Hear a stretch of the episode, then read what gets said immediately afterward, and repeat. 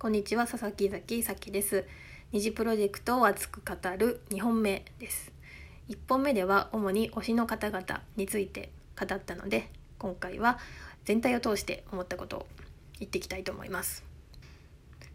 第1シーズン第2シーズン全体を通してみて一番感じたのが私の自分の見通しの薄っぺらさでした。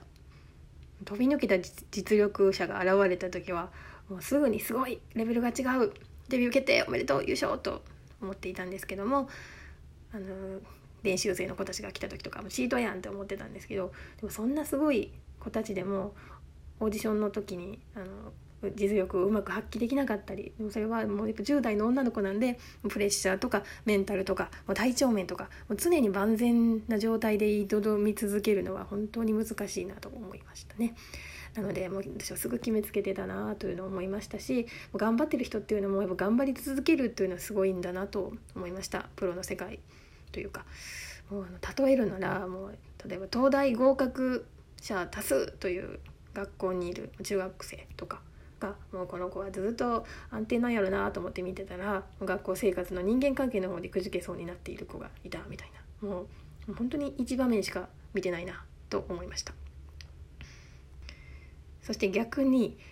初見であこの子はもうちょっと進めんだろうなとかもうここまでだなお疲れ様でしたよく頑張ったねと早々に決めつけてしまって見ていたご地味めな子。まあもちろんあの編集のそういう演出もあるんですけどまんまともう諦めてた子もいたんですけどでもそれがもう j y パーク氏のもう的確なアドバイスでみるみる成長してでもあのダンスとか歌はいまいちでも人からの面ですごく魅力的でこちらの方でこう引きつけられていったり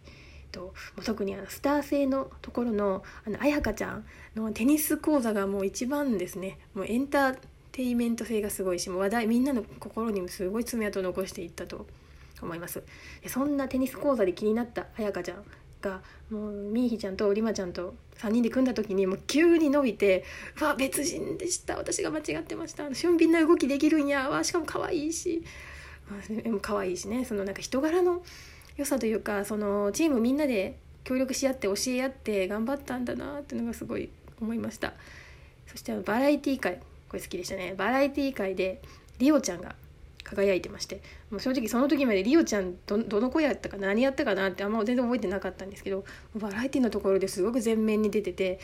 まあ、あのそれ以降はあの面白い子どこで「あリオちゃんリオちゃんいたいた。好き好き」ともうやられました。その1場面だけですぐに判断してはいけないなと思いました。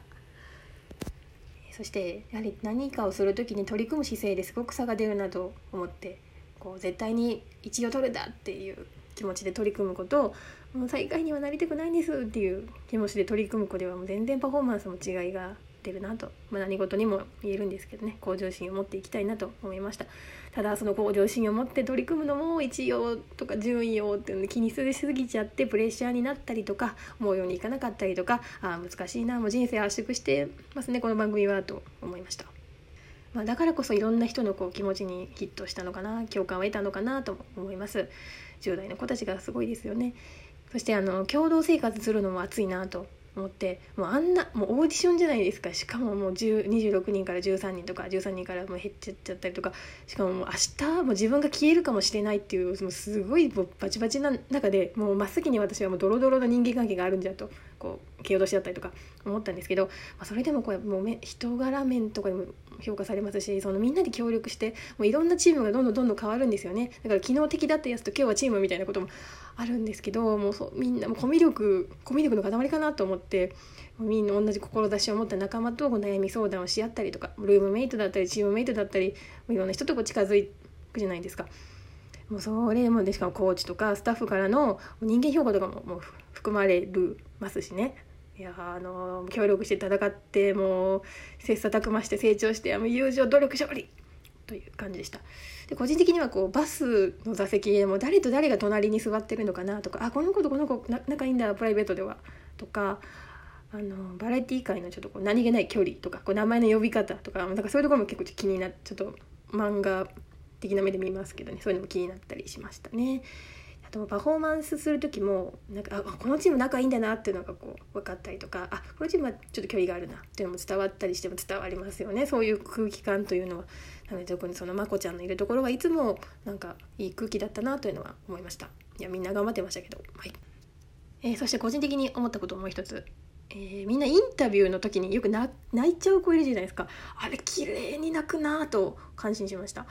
あの私前職で結婚式のビデオカメラマンをしていましてあの結婚式なのでよく人が泣くんですよ。泣いててそれをまあ撮ったりするんですけど感動的な場面なんで。こうあの鼻水が出てしまったりもしかもあの鼻水映ってしまうとそこで使えないんですよね。画面で映せないんで。そういうのもなくもう見事に綺麗に泣いておりというとこにも感動しました。